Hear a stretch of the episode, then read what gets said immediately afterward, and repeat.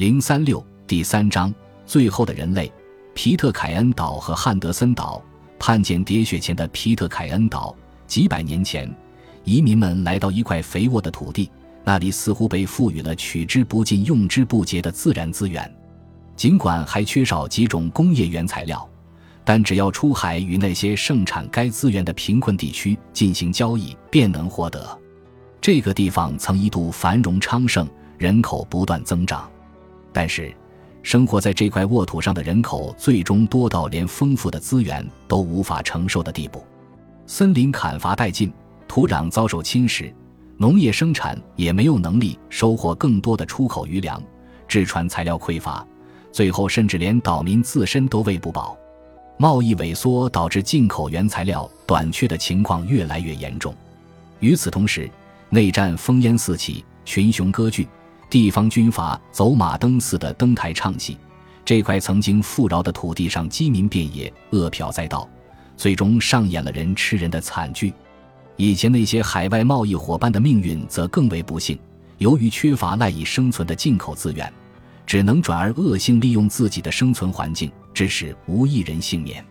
这一幕恐怖的场景是否代表了美国和其贸易伙伴的未来呢？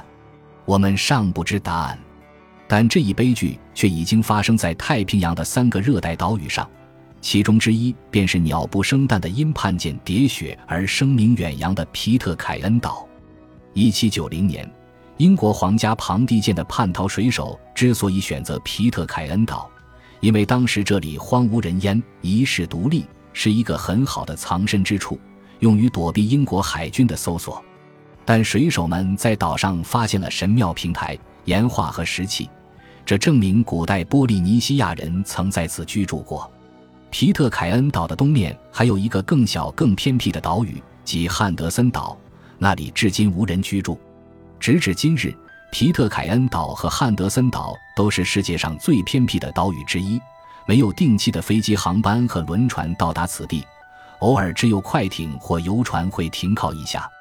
这两个岛的原住民们到底发生了什么？发生在皮特凯恩岛的叛舰喋血事件，因其传奇与神秘，一再出现在许多书本和电影里；而皮特凯恩岛与汉德森岛的原住民消失之谜，也非常的扣人心弦。